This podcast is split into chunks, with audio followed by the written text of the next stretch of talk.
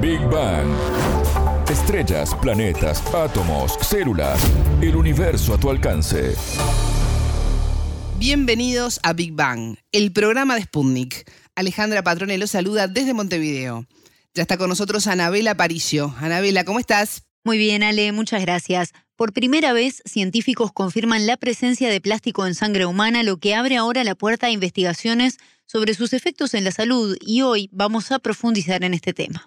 En Big Bang. Temas, preguntas, expertos, para entender el cosmos, para entender la vida, para entender nuestro planeta.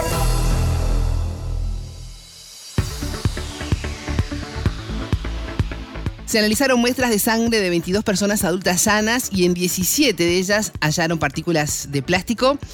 Este es el principal resultado de un estudio realizado por la Brig Universiteit Amsterdam de Países Bajos que logró este hallazgo inédito. Anabela, contanos más detalles. Sabes, Ale, que de estas 17 personas que presentaron la presencia de plásticos en su sangre, la mitad tenía el denominado plástico PET, algo que utilizamos en las botellas de refresco, por ejemplo. Luego, un tercio de las personas tenían en su sangre poliestireno, utilizado para el empaque de alimentos, por ejemplo. Y un cuarto del total de muestras de sangre registraron polietileno, que es la sustancia que se utiliza para fabricar las bolsas de nylon que usamos, por ejemplo, en el supermercado. Muy habitual. Si bien se sospechaba ya sobre esta posibilidad y hemos visto el caso, por ejemplo, que viven animales marinos constantemente intoxicados con plástico, hasta el momento no había una confirmación científica sobre el tema en humanos. Y para entender mejor lo que implica este estudio para el mundo científico y para el trabajo en torno a la salud humana, es que consultamos a la argentina Rocío Pasos. Ella es doctora en Ciencias Naturales y licenciada en Biología de la Universidad de La Plata ya había algunos indicios de presencia de plásticos o microplásticos, digamos, en, en humanos, que ya se habían encontrado en, en placenta, como que puede existir cierta transferencia a través de la placenta, y también había debido un estudio sobre presencia de microplásticos en heces humanos. Pero bueno, este es el primero, digamos, que se hace que detectan eh, directamente sobre las en la sangre y en este caso por las técnicas que, que utilizan detectan digamos la presencia de estos polímeros porque digamos debido a estas técnicas no pueden digamos cuantificar número de partículas sino como que los resultados los expresan directamente en concentración de masa. Entonces digamos se expresan los resultados por ahí diferente a cómo se expresa la, la presencia o concentración muchas veces de, de microplásticos, por ejemplo, en, el ambiente, ¿no? Cuando se expresan en columna de agua, en sedimento o incluso en organismos acuáticos, que por ahí es lo que más se estudia en general. Entonces, bueno, esa es como una diferencia por ahí que a veces puede complicar para, eh, digamos, la expresión de estos resultados, para por ahí comparar o entender, digamos, de qué cantidades están hablando. Pero bueno, sí, el estudio es, eh, obviamente, es inédito y detectan, digamos, los tipos de polímeros justamente que detectan son de los más ampliamente utilizados en distintos productos de, plástico que utilizamos hoy en día, ¿no? En, general, en, a nivel mundial. Qué impresionante, Anabel. ¿Y cómo llegan estas partículas de polímero al cuerpo humano?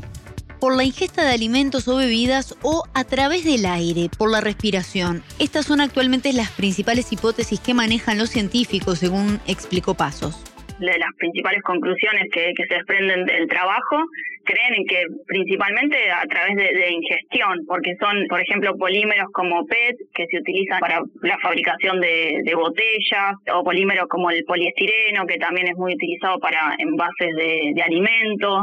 También encuentran polietileno, que bueno, es para fabricación de bolsas sobre todo. Entonces, estiman, digamos, que una de las principales vías tiene que haber sido la, ingestión, ¿no? A través de la ingestión justamente por este tipo de, productos donde más se utilizan estos polímeros.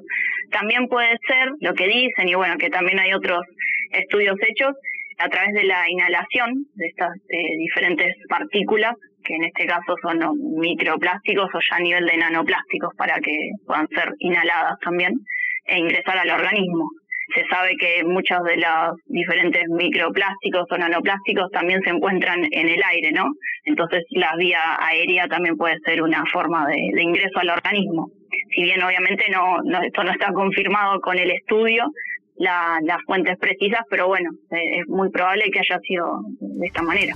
Sí, son muy habituales, como tú mencionabas, la difusión de imágenes eh, de delfines, tortugas marinas u otros animales afectados por ingerir plástico que se tira a los océanos. Eso es consecuencia de la mala gestión de residuos que hacemos nosotros como ciudadanos. Pero en este caso la afección que podemos estar viviendo hoy nosotros es por nuestros hábitos cotidianos. ¿Esto es así? Claro, exactamente. Si compramos una botella de refresco, una bandeja plástica con comida, son todos ejemplos claros que hacemos día a día. Es ciertamente razonable estar preocupado. Así definió la situación uno de los investigadores responsables de este trabajo, el ecotoxicólogo Dick Betak.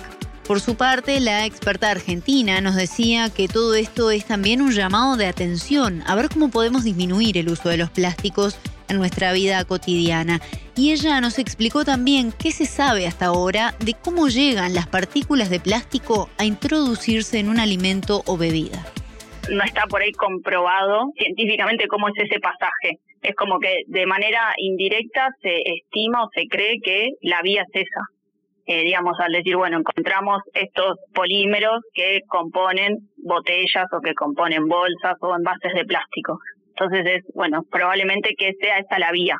Creo que es lo que todavía, digamos, no se sabe bien qué es lo que sucede en el material para que lo termine transfiriendo o se termina desgastando una botella y termina liberando estas, por ejemplo, nanopartículas eh, en el agua, por ejemplo, no en una botella de agua o en una botella de alguna otra bebida. Se sabe que el material, eh, digamos, de los productos plásticos, obviamente tienen una vida útil y muchas veces depende de, también la, calidad de los distintos productos de plástico, no, no siempre es la misma y esta vida útil tampoco. Y bueno, y pueden ir justamente liberando con el paso del tiempo estas nanopartículas. Además de las nanopartículas del mismo material, digamos, que, que, puede estar componiendo un producto, también lo que se sabe, y eso hay eh, también hay varios estudios, de que pueden además liberar, por ejemplo, los aditivos que puedan tener agregados estos distintos productos de, plástico, ¿no? Aditivos pueden ser algún colorante, bueno, plastificantes de, de distinta índole que se les agregan a los productos plásticos para darle ya sea resistencia o durabilidad. Eh, digamos, es como que los plásticos son están conformados por un cóctel de materiales, ¿no? Pudiendo ser el polímero, esto mismo que hablábamos hoy que los conforma, que es lo que encontraron en estas muestras de sangre, más, por ejemplo, todo un agregado de, aditivos que puedan tener. ¿Y qué daño generan en el organismo estas partículas de plástico que recorren nuestro cuerpo a través de la sangre? Hasta el momento es escasa la información al respecto y la experta argentina nos explicaba que este hallazgo realizado en los Países Bajos va a permitir profundizar en estudios sobre este aspecto en particular esta es la gran, eh, digamos, pregunta o, puerta, digamos, que se abre, ¿no? A partir del estudio. Si bien esto ya estas cuestiones de posibles efectos de los microplásticos, nanoplásticos, se vienen estudiando, sobre todo en organismos acuáticos en distintos ensayos de, laboratorio, en diferentes comunidades de organismos acuáticos. Todavía en el ser humano, digamos, no, no hay ningún estudio eh, puntual para eh, entender qué posibles efectos puede tener lo que se sabe, digamos, es de lo que te comento, ¿no? De distintos estudios que se hacen en organismos acuáticos.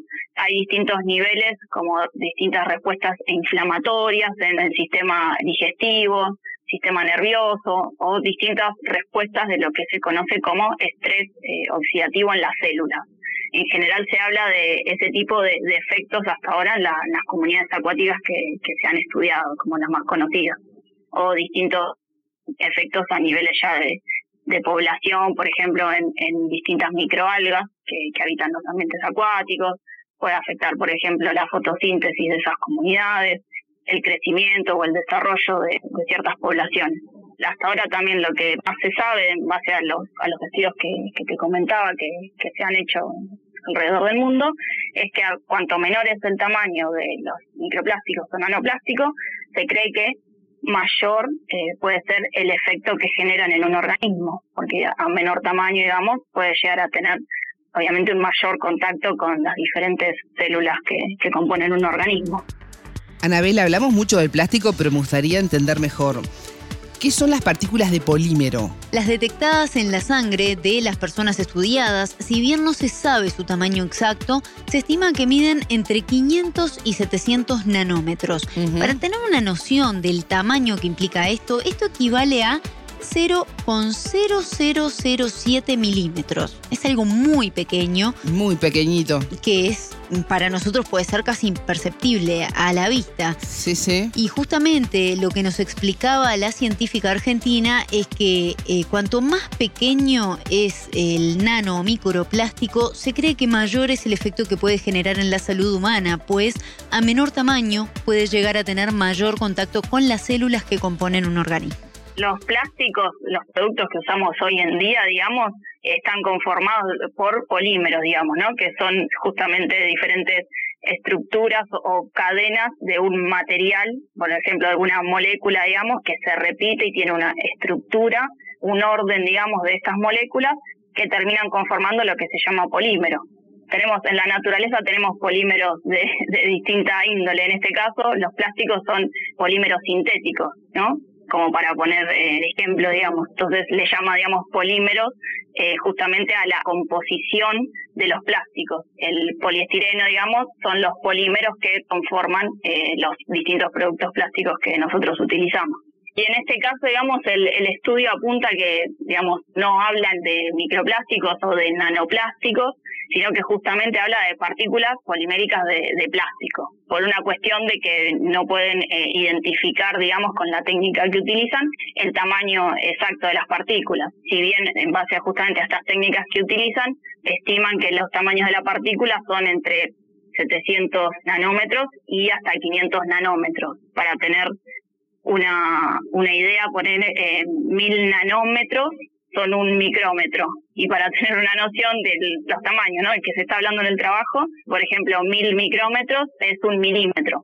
Entonces, bueno, se están hablando de tamaños obviamente eh, muy, muy pequeños. Hace algunos años se comenzó a promover la producción de bioplásticos y se promueven, por ejemplo, las botellas sin PET, ¿no? PET, aparece mucho la leyenda. ¿Qué tan efectivas son? Bueno, uno puede quizás sentirse más confiado, pero según la científica argentina, si bien son menos dañinas, no están libres de generar alguna emisión que pueda afectar el organismo.